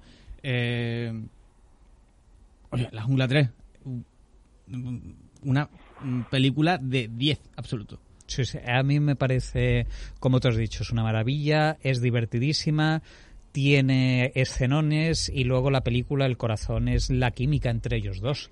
Es que Uf, estás todo el rato con una sonrisa en la cara desde el primer momento en que Samuel L. Jackson le dice al niño, llama al 091, hay alguien que va a morir, ¿vale? Y, y después de, y después de eso, ¿está teniendo usted un buen día, señor? ¿Vale? Y ya a partir de ahí empieza una dinámica dice, bueno, entre- Iron. Pero- entre ellos dos de Zeus, como el del Monte Olimpo, el de no me toques los cojones que te meto un rayo por el culo. ¿Te parece Sí, mal sí, o qué? sí, sí, sí, sí. Y luego, Pero decidme, decidme, no, Antonio, dime cuántas, ya no digo acción, cuántas comedias hay más graciosas que esta. como, y luego- Buddy, como Buddy Movie, yo creo que este es el top de las Buddy Y Movies. como ¿vale? peli de acción, y como peli de acción también. O sea, Claro. una película de acción perfecta, la intensidad de cuando tienen que ir con el tiempo eh, cronometrado porque Simon dice que no sé Y- qué, que va a explotar y tal. Y si tú te fijas, Roberto, es un concepto mm, bastante curioso el de acción, porque si tú te fijas que más allá de la persecución de que tienen que llegar al parque o tienen que atravesar el parque y llegar a la otra cabina en menos de 30 minutos, eh, con el tráfico de Nueva York, eh, claro, excepto esa persecución, el resto de la peli verdaderamente no tiene grandes secuencias de tiros ni de explosiones, sino que es, es más thriller, pero es una dinámica que es todo el rato contrarreloj. Eh, está Estoy considerado hablando de la escena del taxi del Bueno, parque. bueno, bueno. No he dicho rodeando No he dicho- he dicho por el parque. A mí, a mí, a mí es una fra- a mí esa, esa escena para mí es mítica porque muchas veces cuando yo me monto con mis amigos en el coche y a lo mejor van un poco más rápido, yo a veces digo, "Ma- frena un poco, McLean, joder. Y, y, y si me identifican el guiño se mueren de la risa. Pero está llena de momentos y, y- es todo, es todo un momento. Y la escena de los galones. Los galones. Que cuesta favor, mucho hay- entenderla porque está mal montada, pero al final tú Sí, tienes sí, que bueno, repensar y al final lo de los galones cuadra. Pero, a- pero además es que la- es la vuelta de John McTiernan, porque la segunda no... no la- Rennie Harlin, era Rennie Harlin. No la dirige él. y la- la- yo creo que la segunda es eh, La segunda más es la peor, fallida. para mí. Y, O sea, ver, bueno, es la peor la dentro de las la tres. cinco, claro. dentro de las Claro, tres, claro, porque después, claro, esta, esta saga después cogen una deriva que, que, que verás. Pero esta tercera, eh, yo creo que por encima de la primera, ¿eh? Para mí es mi Uf. favorita de, de la Jungla de Cristal. ¿eh? Hostia, es que, es que para mí también lo es, pero tampoco po- puedo ponerla por encima de la primera, tío, Uf. porque es que son, son dos películas totalmente diferentes. Y luego, y luego lo que permitió esa película también fue, digamos, esa química inigualable entre Bruce Willis y Samuel L. Jackson. Claro, luego se, volvi- el- eh, se volvieron a encontrar en El Protegido, en Glass, Sí, que claro. Glass es tercera parte también. Y luego, aunque no comparten escenas, pero en Pulp Fiction también. Es que ya estaban desde ahí. Joder, y, y verlos los dos es que te sube la película. Pero es que en la jungla, en la jungla uno está Bruce Willis solo. Es que está él solo y, y se monta un show tremendo y todo pasa en un mismo escenario. Son películas muy diferentes, no hay tanta comedia como en la 3. Es que no, no puedo. La 3 es mi favorita, pero tampoco la puedo poner por encima de la 1. No, no sería justo, ¿eh? y más por lo que significó la 1. Mira, otro pulgar hacia arriba, y vamos pasando de, de película, otro pulgar hacia arriba sería, pues, nos vamos a Steven Spielberg, nos vamos a Harrison Ford, ujú. Nos vamos a la saga Indiana Jones, y puede que también sea, para muchos, la mejor de, la, de las de Indiana Jones, al Sí. menos para mí. Sí, es un Eh, sí. es un sí. Y es nunca ha estado mejor eh, Sean Connery. Si hablábamos de química entre Bruce Willis y Bueno, Samuel está ahí los intocables, ¿vale? Sean Connery está, está maravilloso en los intocables. Bueno, no, no vamos a entrar ahí. No vamos a entrar, no abras no ese vamos a melón. entrar ahí. Eh, pero sí es cierto que donde hay también muchísima química, una pareja con muchísimo carisma los dos y, y- y- y que ensamblan a la perfección en la película, es Harrison Ford y Sean Connery en Indiana Jones y la Última Cruzada. Que además tenemos un especial de Indiana Jones que vini- creo que fue el último programa al que tú viniste, Antonio No me acuerdo. el, el especial de Indiana Jones, que quedó bastante bien y donde repasamos esta película mm, largo y tendido, pero mm, bueno, estamos de acuerdo en que es un pulgar arriba Indiana Jones. Sí, sí, no, es top de cine de aventuras, top de Spielberg, top de la saga de lo que era entender el personaje, porque claro, si tú piensas que en un momento determinado, cuando Spielberg y Lucas se sentaron para desarrollar el personaje, que claro, a ellos les gustaban los seriales, Spielberg quería hacer una película de James Bond, pero no pudo, y claro, y llegas al momento en que contratas a James Bond. Al, al mismo James Bond como el padre de tu héroe. Sí, sí, y sí. claro, y se crea una dinámica de amor, odio y respeto entre ellos que es divertidísima. Es que hablábamos de la química entre Bruce Willis y Samuel L. Jackson. La química entre Sean Connery y Harrison Ford es brutalísima, que parece realmente su padre cuando se llevan, ¿cuánto? 15 años. Sí, o 12, cosas así. Se llevan. se O da igual, poco. o sea, podrían ser hermanos, ¿no? Se Eh, lleva- se lleva directamente. tiempo. Sí, sí, sí, y sí, parece sí. su padre, de verdad. La escena del dirigible que la, que la rodaron en calzoncillo. no que- tenía billete. que la rodaron en calzoncillo. No, y además eh, mm, eh, es que eh, es una película realmente redonda. eh, Indiana Jones y la última cruzada. Nada, la escena cuando están ahí, por fin que Harrison Ford quiere decirle a su padre todo lo que ha querido decirle siempre. Bueno, aquí estoy aquí. Claro. ¿Qué pasa? Nunca Y el- te he obligado a lavarte los dientes ni a hacer nada. Venga, ¿de qué quieres hablar?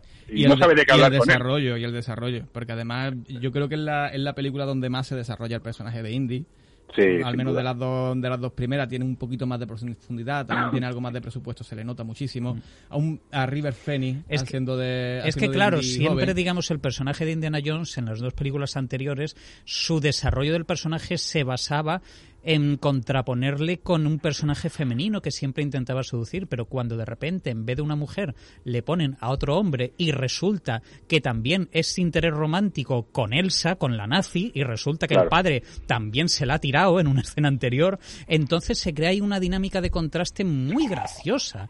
Y, yo creo que ahí viene la gracia porque se desarrolla en base al humor, en base al conflicto y lo hacen gracioso y el top, top, top de escena es eso, es que al final cuando llegan, digamos, a entenderse o cogerse cariño, resulta que Harrison Ford se cae por un barranco, ¿vale? Con el tanque explota y claro, empieza el funeral y, luego aparece Indiana Jones por al lado y dice, bueno, que estáis mirando.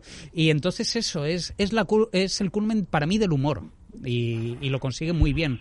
Eh, Steven Spielberg es un tío que para mí la comedia no ha dirigido comedia casi nunca. Pero bueno, 1900... Y, mira, mira cómo le fue. 1940, pero la peli está bien, ¿eh? La peli está bien. Pero Spielberg no tiene película mala. Mm. Bueno, ¿cuál? El, bueno, el del gigante. Defiéndeme Lincoln también un día. Pero Lincoln no es mala, es aburrida. del todo, tío. O sea, es aburrida. A lo mejor es espesita, pero no. Pero ya solamente por la interpretación de, un, un, programa, defenderme Lincoln, amistad eh, y el color púrpura. Me va a defender esas tres. Una, cosa es decir que son grandes películas, que son malas, tampoco son malas. Sí, sí, sí. Yo el color púrpura te lo defiendo del tirón. Amistad no la he visto. Pero la, del gigante no te la puedo defender. No, no, la del gigante es la película de Spielberg con chistes de pedos. ¿Sabes? La del gigante no te la puedo defender, pero yo creo que de Spielberg la mayoría de sus filmes... Pero bueno, lo, que quería decir, que, los toques de comedia aquí están fabulosos. Pero mira, vamos a vamos a seguir. Tenéis especial de, de Indiana Jones, tenéis especial también de Bruce Willis, hablamos tenéis especial de, Alien, de Raimi. Especial, de, Alien. Es que hemos estado hablando de películas que más o menos ya hemos tocado. Y quiero irme a películas que realmente no hayamos tocado todavía en sí en algún programa mm, eh, como tal, eh, por así decirlo.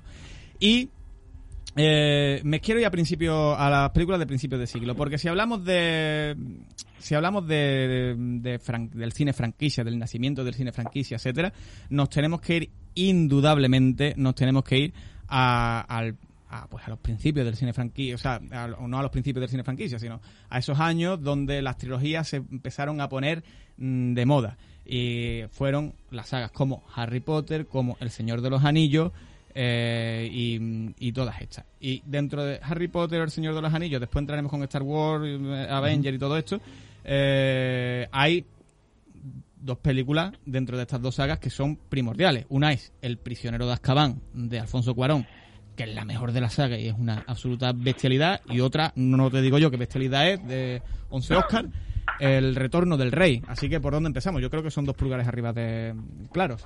Para mí el gran pulgar de, de Azkaban, desde luego, porque fue inventiva, fue visual, fue emocionante, fue trepidante y para mí es la que tiene más libertad dentro de lo que fue el director Cuarón porque se alejaba de Chris Columbus y luego se alejó de cómo la estandarización de la saga acabó en manos de David Yates, que es el tío que ha dirigido desde la quinta hasta las últimas de Animales Fantásticos, las tres son suyas. Terribles. Pero aquí tenía un estilo increíble, una música de Williams super guay, una trama a lo Agatha Christie, la mm. novela también es la mejor de la saga, lo decimos mucho. Entonces, Sabe jugar muy bien con los viajes en el tiempo. Pero también hay que ser justos, también hay que ser justos que Cuarón le dieron la peli que más, o sea, la novela, le dieron a dirigir la novela que más le pegaba, igual que a Columbus, le pegaba dirigir las dos primeras mm, novelas de la saga que son las infantiles. Columbus es único haciendo infantil. A Cuarón le dieron eh, que, además a los fans de Harry Potter esta película es la que menos le gusta. O sea, es, la, que, menos le gusta porque es de las menos fieles al libro, al parecer. Yo no me he los libros, ¿eh? Pero para mí es la que mejor funciona como película. Y yo creo que es la que mejor funciona como película porque es la que mejor funciona como película independiente. Es una película bisagra, no te meten en la trama de Voldemort, esto lo hemos dicho ya más de una, más de una vez, y yo creo que a la película le sienta muy bien. A Cuarón le da una libertad para desarrollar tanto personajes como, como, trapa, como trama con todo esto del giratiempos y desarrollar ese personaje de, de Gary Oldman, ¿no? De, Sirius Black, etcétera, de una forma yo creo que magistral. Y aparte que la película gana entero, es más adulta, eh, tiene, mucho, de terror, ¿eh? Tiene mucha más visión espacial de dónde, de dónde estás y tiene ya uno mm, un empape de, de cine de autor dentro de que la saga de Harry Potter que ojito eh con Escúchame, la con escena, la escena de los redentores, ya quisiera mucho, muchas películas de terror igualarla. A mí me parece, eh, yo creo que tú has dicho, es verdad que no es la película que de los, para los fans, fans de Harry Potter que más gusta, pero sí que es una peli que a cualquier persona que no sea fan de Harry Potter le puede gustar. Y podemos pasar además con, con la siguiente que es el retorno del rey o sea las dos yo creo que se estrenaron más o menos por el mismo por ahí por ahí Dos Estuvieron- años tienen de diferencia. Harry Una Potter es y- del 2003 y la otra Harry Potter, es del del Rey. 2004, sí. Un año de diferencia. Nah, in- incontestables 11 Oscar. A mí me es verdad que yo no soy muy fan de, del Señor de los Anillos, aunque la que más me gusta es La Comunidad del Anillo con diferencia. Hmm. Pero, pero como película es incontestable. A mí me pasó que en la, en la, digamos, no en la pandemia, porque eso en el 2020, pero en los posconfinamientos de 2021, el año pasado reestrenaron la saga en cines por motivo del 20 aniversario de la Comunidad del Anillo. Entonces hubo un ciclo y volví a ver las tres en el cine y me pareció una experiencia espectacular volver a ellas 20 años después de todo lo que había visto, de todo lo que había yo, digamos, crecido como espectador. Entonces, yo estoy de acuerdo con vosotros en que me parece incontestable el reconocimiento en premios a la saga, que lo hicieron con la tercera película, pero curiosamente, mm, después de ver de nuevo la saga, la que menos me gusta es El Retorno del Rey. Es la que ¿Te me gustan más las dos torres, no? Sí, torres te yo re- redescubrí lo épica que, Sí. y lo épica y lo No, emocionante está- que eran las está dos muy torres. infravalorada. en muy mi, en mi barco estáis de verdad yo me sentía muy solo en el barco de las dos torres Sí, Yo sí, estoy ahora contigo, Porque Ángel. Las Dos Torres es, es mi película favorita del Señor de los Anillos desde, desde, o sea, desde que la estrenaron, porque es de la que mejor recuerdo tengo, porque además es que es que es una locomotora, no paran de pasar cosas. Y es épica. Y es- la y épica, es la épica. La última, la, la última batalla, esa de. eh, eh, mm, que no me acuerdo exactamente, perdonadme que hace mucho tiempo que no la veo, pero la última batalla esa es fabulosa. Y a mí los árboles me gustan, coño. Que, que la gente dice, no, es que está muy mal Hasta los hecho". árboles andaban en esas venga, pelis. hombre, por favor, está fantástica. Pero fantástica. que eso, y al final la tercera se me acaba haciendo elefantiásica, se me acaba haciendo súper larga, eh, como ya se ha bromeado, esos cuatro finales distintos. Entonces me parece la menos redonda de las tres. Me gusta, Pero, pero, sí es cierto a lo mejor que eh, si hay una cosa que hay que reconocerle al Señor de los Anillos que pocas sagas han sabido cerrar el círculo tan bien como lo ha hecho el Señor de los Anillos. Sí es cierto Ya, pero, joder, los libros también... Es que, es que los libros son todos buenísimos. bueno, bueno, bueno, bueno, bueno. Bueno, los del de- los del libros, Hobbit, libros buenos, no películas tanto, malas, hay, hay a patar, Sí, ¿eh, Roberto? sí, sí, pero, pero que no le quito mérito, ¿eh? Pero que, joder, es que tiene un material ahí también potente. que el material era bueno, pero el libro, el libro tiene telito. Un día podríamos hacer un especial de la adaptación del Señor de los Anillos. Mm. No, a mí es que me parece de las mejores adaptaciones porque el libro tiene verdaderamente pasajes que son infumables y en el libro es real que echan el anillo al fuego y todavía te quedan 100 páginas de libro. Que luego cuando vuelven hay una trama en la comarca que Saruman ha vuelto y todavía hay más lío en la comarca, tío. Que ya se ha hecho el anillo al fuego, acaba ya. Acaba ya, me cago en la más. Bueno, pues. Pues vamos a pasar. Lo, lo que sí es verdad que el retorno del rey, a ver.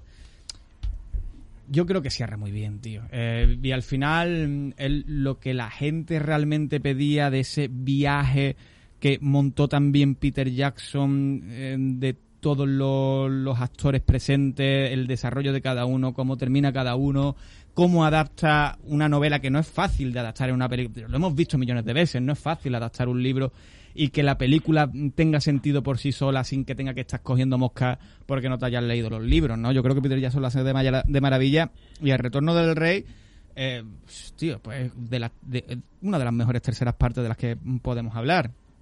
Pero mira, seguimos con franquicia. ¿Y qué películas fueron la reina de la... ¿Qué saga es la reina de la franquicia? La que mm, comenzó, entre comillas, todo esto de las trilogías y todo lo demás. Esa que antiguamente llamaban la Guerra de las Galaxias. Esa que antiguamente llamaban la Guerra de la Galaxia, Star Wars, y con Star Wars tenemos tres terceras partes. Vivimos en un mundo donde hay tres terceras partes de sagas de Star Wars. partes de Star Wars, efectivamente. Porque tenemos, por un lado, el retorno del Jedi, que yo lo digo desde ya, para mí es un pulgar arriba absoluto, es la película que más me gusta de Star Wars. Y lo voy a Me decir gustan así. los Ewoks. O me sea, los es, Ewoks, es es decir, técnicamente, técnicamente, si nos ponemos técnicos, me, la que más me gusta puede ser eh, eh, el Imperio contraataca. Pero emocionalmente yo estoy con el retorno del rey. El retorno del rey, la venganza de El los retorno Sith. del rey, no, el retorno del El- Jedi. perdón, perdón, el retorno del Jedi. La venganza de los Sith y, eh, y el, el ascenso de, de Skywalker. Son las tres. Y yo me voy a parar en el retorno del Jedi. El retorno del Jedi, que es esa película tan vapuleada a lo largo de los años injustamente por aquellos fans que creían que eran demasiado adultos para ver un Ewok. Oye, mira, adu- adulto, me río de tu adultez. Si, si te metes con el, con el, con el retorno del Jedi. El retorno del Jedi fue la primera película que yo vi de Star Wars. La tenía grabada en un VHS que me la grababa mi padre. Eh, la ponía, la rayaba casi tanto como dentro del laberinto, que es otra de mis películas fetiche. Y a mí me funciona. Y a día de hoy, que la vi además hace no mucho, a mí me funciona espectacularmente. Tiene la escena esta, o sea, lo de la princesa Leia con el famoso bikini, el Jabba Hat de eh, las arenas. Es una película realmente Son argumentos muy sólidos para defender una película, sin duda. Sí, fíjate, cabrón.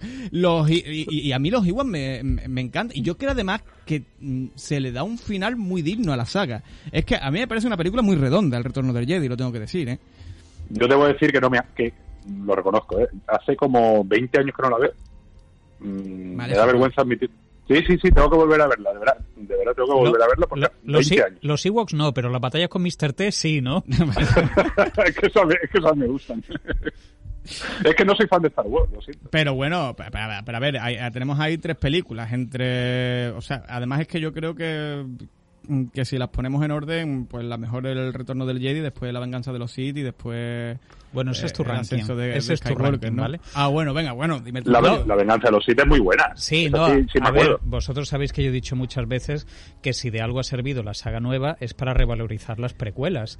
Eh, yo entiendo que hay mucha gente que le encanta el retorno del Jedi, a mí me gusta mucho. Yo también fue, yo creo que la primera que vi de Star Wars, me la sé casi de memoria.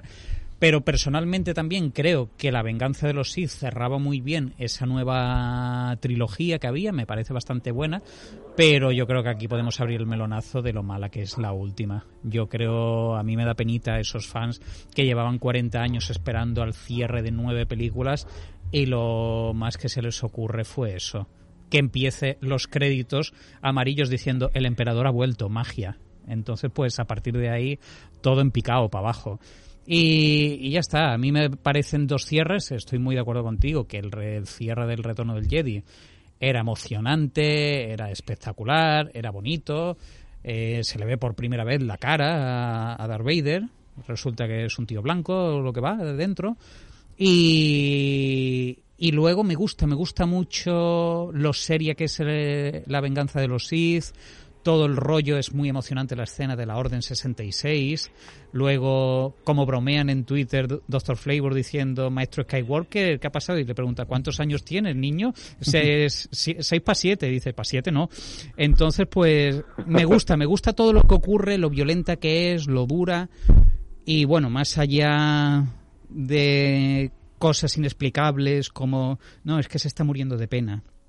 Entonces, pero más allá de eso, ese clavo ardiendo, de qué le pasa a Padme, no Claro, sabemos es por qué, la estamos perdiendo. Padme, Padme, Padme murió de pena y bueno, y, y el, y el- No, pero el y además tiene, ¡No! es, es- eso es lo que te iba a decir. Eso no, por Mira, favor, eso es Si vergüenza es, ajena, si es cierto, a ver, yo soy muy defensor de la amenaza fantasma, lo tengo que decir desde ya.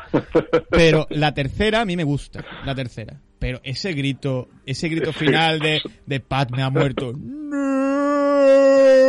Es que fue ridículo, Por fue ridículo. y- y, mira, pero mira que la batalla, la batalla entre Obi-Wan Está muy bien. y- es que es cojonuda. Que por cierto, ahora este fin de semana no, el siguiente creo que tenemos la nueva serie de Obi-Wan en, en- Mm. en Disney Plus. por- El por 27, cierto. el 27. Y después, en lo que respecta al ascenso de Skywalker, eh, es que yo creo que lo, que lo hicieron. A mí me van a matar también por esto, pero yo estoy por sincerarme hoy.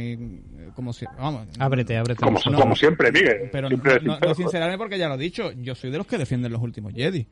Es que el despertar de la fuerza, la gente se le echó encima porque no innovaba, porque seguía la misma estructura que una nueva esperanza. Te meten los últimos Jedi que, que, que rompe absolutamente con todo y la gente también se queja. Y ahora a Disney le, se mete el mojoncito en el culete dice, bueno, pues vamos a darle lo que la gente quiere. Y lo que, y lo que es el ascenso de Skywalker es intentar rehacer entre los rehechos en, en la saga, reescribir entre los reescritos en el guion y empezarte a meterte fanservice por todos lados. Que los disfruta, porque yo lo disfruté. Yo disfruté el ascenso de Skywalker, porque a mí me gusta Star Wars y a mí me meten ciertas escenas y, oye, pues me gustan.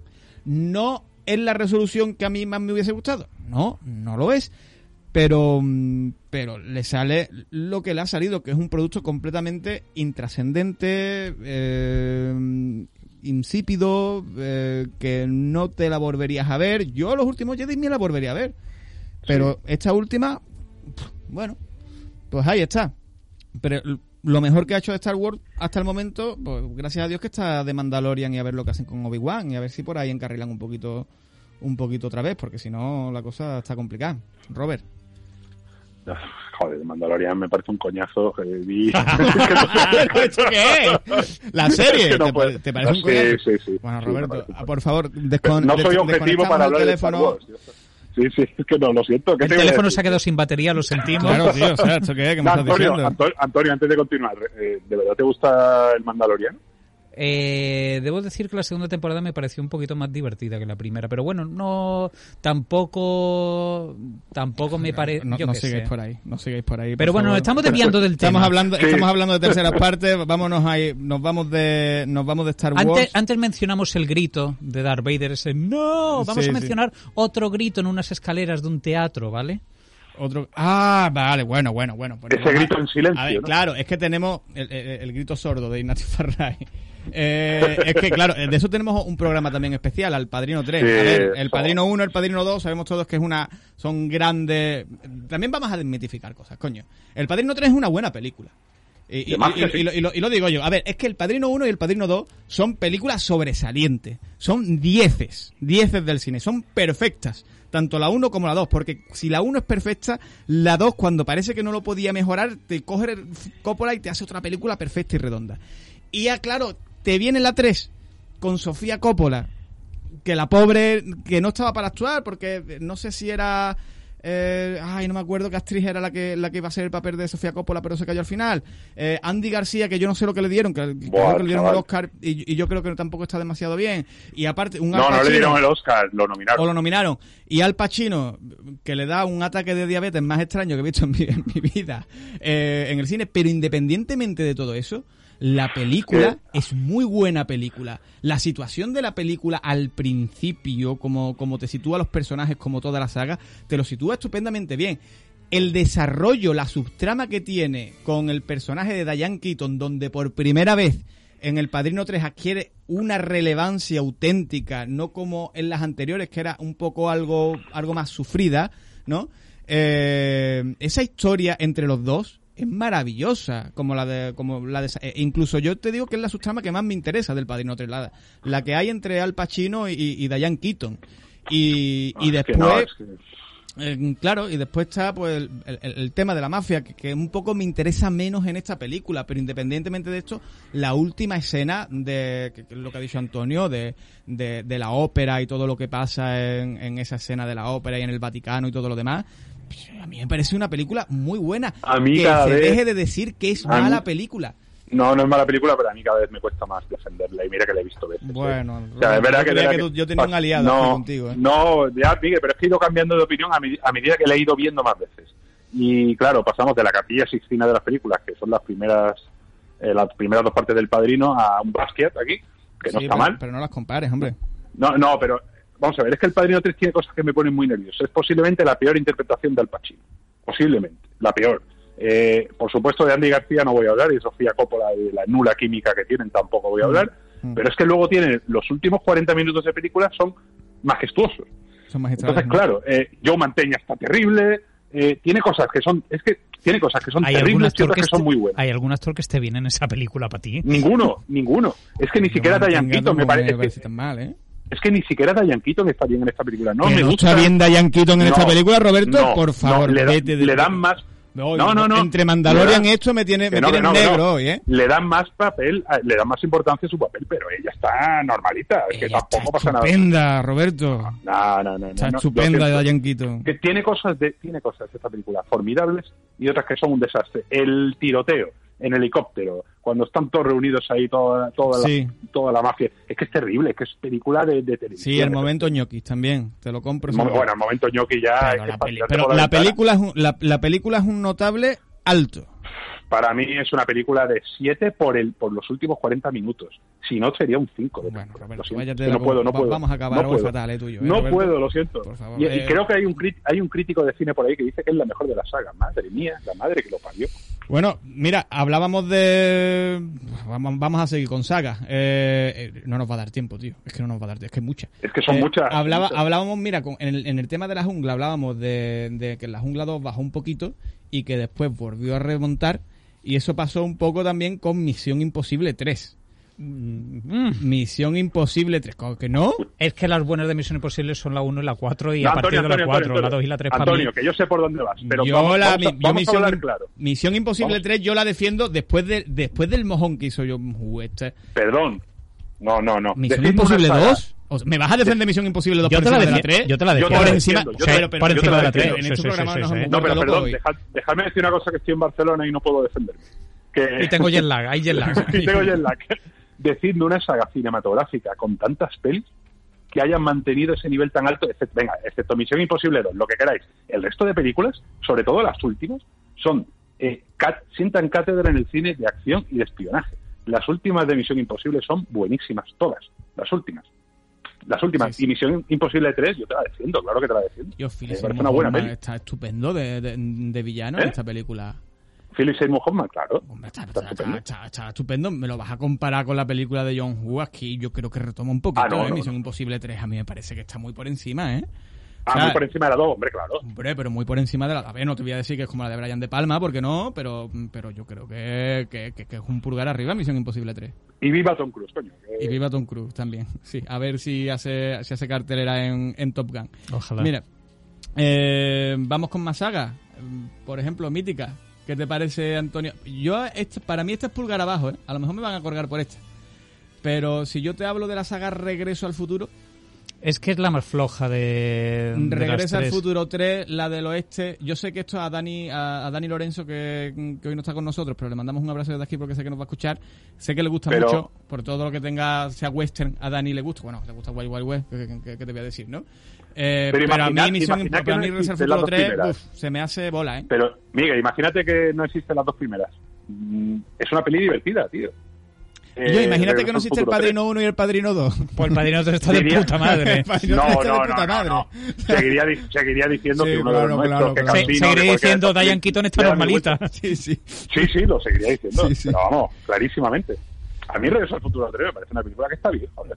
Que es divertida, coño. Que no, es- pero es que las dos primeras son muy buenas películas. Muy Y yo- buenas yo, la tenía películas. en VHS, ¿eh? De como el, el niño fan de Regreso al Futuro que era, que compré el Regreso al Futuro 3 esperándome que me gustase mucho y no me gustó tanto.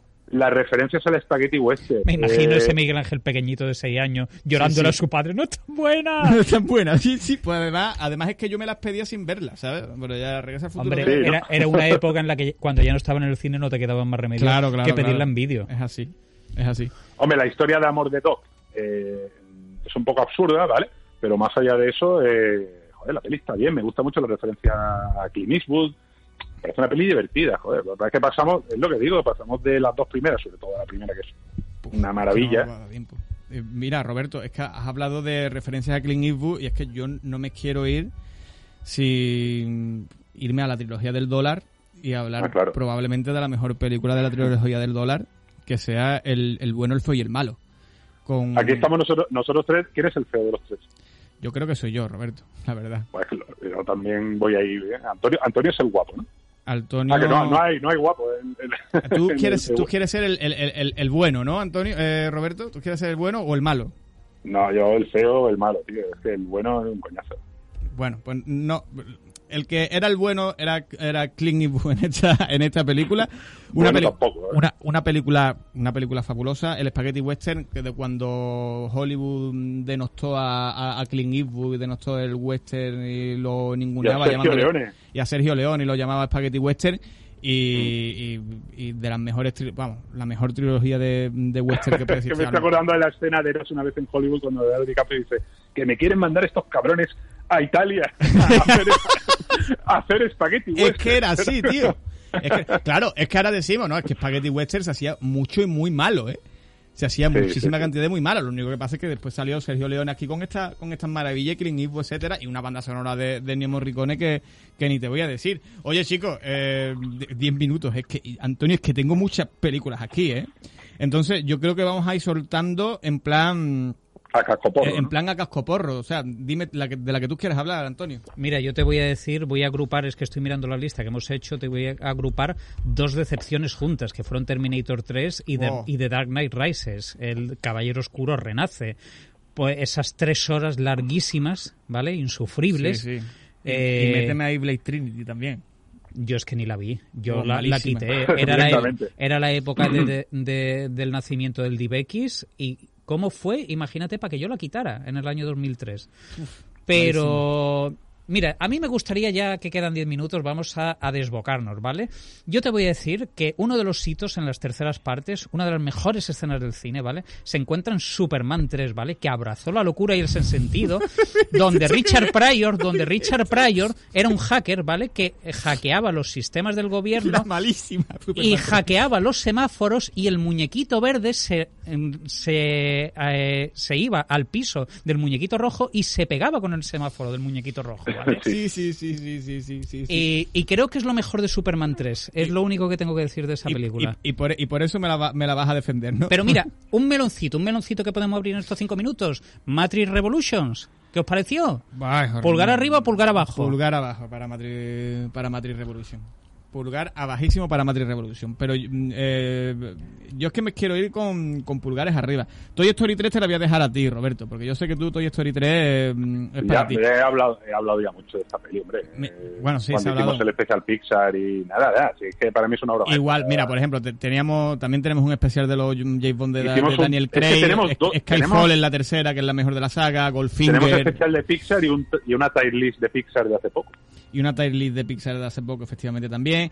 Mira, de Vengadores, porque en Vengadores hay varias, o sea, de, de Marvel, porque en Marvel hay Infinity varias, War, hay varias tercera, terceras. Infinity. War, Infinity War es tercera, es tercera de Vengadores. Iron Claro. Man 3 es un, es un dedo para abajo, yo creo, ¿no? No, no, Iron Man 3, súper dedo arriba. Súper de- dedazo, dedazo arriba. Es- es Shane mejor que Black, la dos. es Shane Es Black dirigiendo, es una cosa súper loca. Tiene un what the fuck cada 10 minutos. Aparece el, el ¿cómo es? El, Mandolia, el Mandalorian, no, ¿cómo se llama el malo? El, el, ¿qué? El de... El malo de Iron Man 3, que es Ben Kingsley cagando, que sale cagando. Es que, es que no me acuerdo del, del de No me acuerdo yo tampoco. No No me acuerdo cómo se llama el personaje, ¿vale? Yo como fan, como fan de la saga Scream, mm, pulgar abajo absoluto para Scream 3. O sea, es terrible esa película. Y señores, de la saga. pulgar arriba en la última película, qué divertida es, por favor. La última. Scream, sí. no la he visto. Sí, no he visto sí, la, sí. no- Súper divertida. No he visto la última de... Súper divertida. Muy divertida y además, y yo creo que la más bestia en los asesinatos eh, de todas. ¿eh? Bueno, ustedes estáis con los pulgares abajo, yo sigo con mis pulgares arriba y yo tengo dos pulgares arriba aquí que, que resaltar. Sí, porque vamos a ir nombrándolas así porque nos Destino queda poco Final tiempo. 3 es una de bueno, ellos. bueno, eh, no iba tanto por ahí, pero, pero sí, la quiero reivindicar, me cago en la más. Destino Final. Destino Final, dices tú, Roberto, no hay saga que no tenga películas que todas sean buenas. Sí la hay, es Destino Final. Todas las películas de Destino Final son buenas. Son buenas películas, todas las, son, al menos son No, súper entretenidas. Y la La- 3, y la 3, que es la del parque de atracciones, es el triple de divertida. Por favor, que la gente se Y la bueno, ponga. tercera película con parque de atracciones, Super Detective en Hollywood 3. Y Super Detective en Hollywood 3 y John Wick 3, ¿qué me dices de John Wick 3? John Wick 3, que ya estoy cansado de la saga de John Para Wick. ver, pero, pero, pero, pero bueno, pero, pero John Wick, pero, pero, pero. ¿No te gustó John Wick No, 3? ya me aburrió, ya me aburrió. Ay, Dios mío de mi vida. A- Sí. Ahora que estoy yo metido en el barco que no estaba, a- a- ahora te sales tú. Lo- sí, lo siento mucho. Robert, tú por lo menos eras de John Wick, ¿no? Yo nunca estuve en ese barco. Pero yo, Yo cobraba, yo cobraba. Estoy naufragando esta noche. Eh, La primera me gustó. La primera. a ver, por lo menos, me diréis por lo menos que Piratas del Caribe 3 es un pulgar arriba, ¿no? Yo acabo. Fue la que más palos recibió en su época, hasta que llegó la cuarta y luego hasta que llegó la quinta. Y ahora están desarrollando una sexta con que quieren que Margot Robbie sea la protagonista. Aquí a Elena miro siempre cómplice de que la quinta con Penélope Cruz, telita marinera. Pero la 3 recibió muchos palos en su día, aunque si la revés, eh, todo lo que hace Gore Verbinski hay que defenderlo. Y está bastante bien, la verdad. Pulgar arriba para las tres mm, primeras. Ahí está, ahí de- está. Ahí es donde, ahí es donde yo quería llegar, por lo menos que nos pongamos que, no- que nos una, aunque sea piratas del, que nos una Piratas del Caribe y, y claro, luego, claro. a mí me gustaría eh, reivindicar otro de los momentazos de la historia del cine que está incluido en una tercera parte, eh, de Parque Jurásico 3. Esos ¡Wow, guionistas, qué mala es, qué mala esos es! guionistas completamente vagos, que hay un momento en que le dice el niño a Alan Grant, no, he conseguido orina de Rex. Y Alan Grant le pregunta, ¿cómo lo has conseguido? Y el niño dice, no preguntes, ¿vale? Porque ni los guionistas tenían ganas de explicarlo, ¿vale? Pero es que Parque Jurásico, Oh, o sea, Parque Jurásico 3, ah, mira, hablábamos de, de sesiones de niños. Mira, yo, o sea, el niño que yo era, además que yo te defiendo el mundo perdido, pero muchísimo. Es que está dirigida en piloto automático y es cojonuda. Es que te, te- te defiendo el mundo perdido, pero muchísimo. Pero ese Parque Jurásico 3, que ya no está Steven Spielberg, y se nota, John Johnson, que vuelve Sam Neill, y este niño que yo era... Con este- el velociraptor hablando, Alan, Alan, en el avión. O- o ya casi adolescente. El Jurassic Park 3, con esa mezcolanza de esos híbridos de dinosaurios, de ese de sin Dios que era esta película, por favor, qué cosa más mala. Eh, Jurassic Park 3. Eh, Roberto, dime algo. No, a ver, a mí me gustó mucho, fíjate, El Mundo Perdido, eh, la segunda. Y, Pero no es, tres- pero no es tercera. pero es que la 3 no me gustó. Es que no puedo defenderla. Y bueno, yo aquí, que yo espero, Miguel Ángel, que tú estés en mi barco, super pulgar arriba, la saga entera y especialmente la tercera, Austin Powers, miembro de oro. Hombre, por favor, miembro. Pellejito, pellejito. Sí, sí, sí, sí, sí. Muy, muy fan de Mike Myers. Que ¿eh? yo recuerdo esas escenas de las sombras, de los movimientos de las sombras, yo llorando a lágrima viva en el cine. A mí me gusta mucho, a mí me gusta más, te tengo que decir, la segunda, que la espía que me Yo escuchó era la, era doblaje, la primera que gusta el Emilio. doblaje de Florentino. gusta el doblaje de Ay, Florentino. las películas son divertidísimas, tío. Y Miembro de Oro es una película que para mí, yo estoy con Antonio, es un pulgar arriba absoluto, pero, pero, pero, pero vamos, pero absoluto. Una película donde a lo mejor vamos a estar un poquito... ¿Y Men in Black 3? Men in Black terrible. 3 por lo menos no tomaba por tonto al espectador, cosa que hacía No, Antonio, no, no me jodas. No, no me defienda Men in Black. Para 3, mí tú, Men in. Black 3 es un pulgar arriba, Roberto. Un ¿Qué pulgar arriba Men in Black 3. Por Sí, cierto, a ver Sí, cuándo sí, sí, empezamos, sí. a ver cuándo se hace en este programa especial Will Smith a reivindicar la carrera de La un- carrera de Will Smith, de un Ya lo hicimos, hombre. Antonio. Lo hicimos hace poco. Lo hicimos hace poco, ¿verdad? Es verdad. hay, hay que actualizarlo, hay que si es que en verdad... Mira, para, para, para películas que son, que son un dedo. Robocop 3, El Exorcista 3, Las Tortugas Ninja El Samurai. Exorcista 3, que, que le has dado un pulgar abajo. Un pulgar abajo, El Exorcista 3, sí. ¿Qué dices? ¿Pero qué dices? Pero si tiene una de las mejores escenas de la historia del cine de terror, que es la del hospital. la del ¿Qué estás pasillo, la del pasillo, La del que se van persiguiendo a lo lejos. Por favor, pero si esa escena es mítica del cine de terror. Pues para ti. Roberto. Pues póntela esta noche y como no te acojones, me lo dices. Vale. vale. Vale, mira, otra película que es horriblemente mala que venía, seguimos con superhéroes, eh, X-Men 3, la de... Yo, te- Sí, yo- esa yo te doy pulgar mala. arriba. Yo te doy pulgar Bueno, arriba. X-Men 3, No ¿en me parece, no me parece tan mala. El, el X-Men 3 es Dirigida la de- por Brett Runner. Es esa. la de la Darfeni, Sí. la primera Darfeni. La primera, que ya ha habido dos Dark Phoenix, sí. Y las dos son horribles.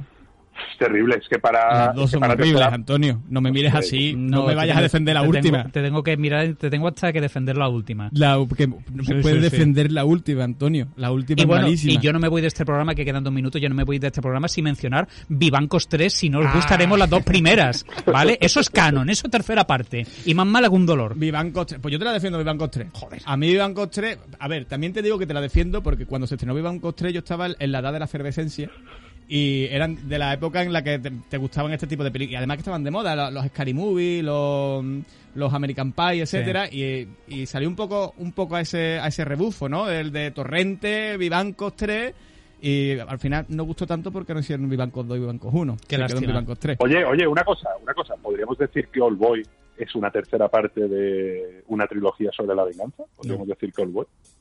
Mm, Se me sería- acaba de ocurrir así a lo loco. ¿eh? Sería mucho decir, yo creo. No, no, Hombre, no- también habría que no incluir. tendría continuidad, también ¿eh? tendríamos que incluir la trilogía del corneto de Claro. la Wright. sí, también. Mm, no tendría continuidad. Entonces yo creo Ya. que el boy no entraría, no entraría en la historia. Chicos, nos tenemos que ir, se nos han quedado, pues, no sé, por Ragnarok, Saw, sagas como Loca Academia de Policía, Bad Boy, Los Mercenarios, Es verdad, es verdad, eh, es Los Juegos del. Hambre, Glass, El Corredor del Laberinto, Sean Sirtin, eh, em, eh, Scream, en fin, se nos han quedado el un montón de... enseñan en el Street, todas esas. Sí, Pesadilla en Main Street, bueno, en lo del color rojo, Roberto, lo que me diste tú con el color rojo, eh, al final... Así, rojo, blanco ni, y, ni- ni todo la, y azul. ni la has sacado. Pues no nos da tiempo para más. Mira, chicos, eh, Antonio, ¿qué te voy a decir? Un placer compartir programa contigo. Esta es tu casa y aquí nos tiene para lo que quieras. Muy bien, muchas gracias y nada, encantado Sí. de volver. Siempre que estés por aquí, por España y no te coja por, por los Estados Unidos. Eh, Roberto de Glané, muchísimas gracias. Muchísimas gracias. Próximo programa desde Maryland. Nos podéis escuchar allí, ¿no? Allí estaremos. Bueno, Ahí hay un corresponsal, si cuando no- queráis. Si nos, si- si nos invi- si nos invitan y nos ponen techo y comida, yo me pago el viaje, ¿eh? Eh, Comida vegana, ¿eh? Que, que yo estoy yo estoy muy puesto ahora en comida vegana, Antonio. Te van a probar esa comida tan rica, y te lo digo sin ironía, que prepara tu mujer, que lo he visto en- ahí en Twitter, en Acción de Gracias, creo que era. Ahí lo dejamos. Elena López está en los mandos técnicos. Nosotros nos vamos. Mientras tanto, estamos en las salas de cine. Sean felices.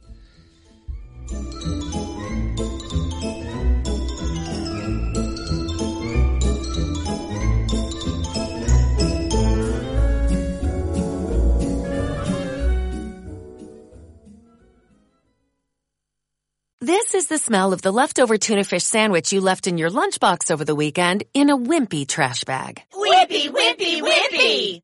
Blech! And this is the smell of that same sandwich in a hefty, ultra strong trash bag. Hefty, hefty, hefty!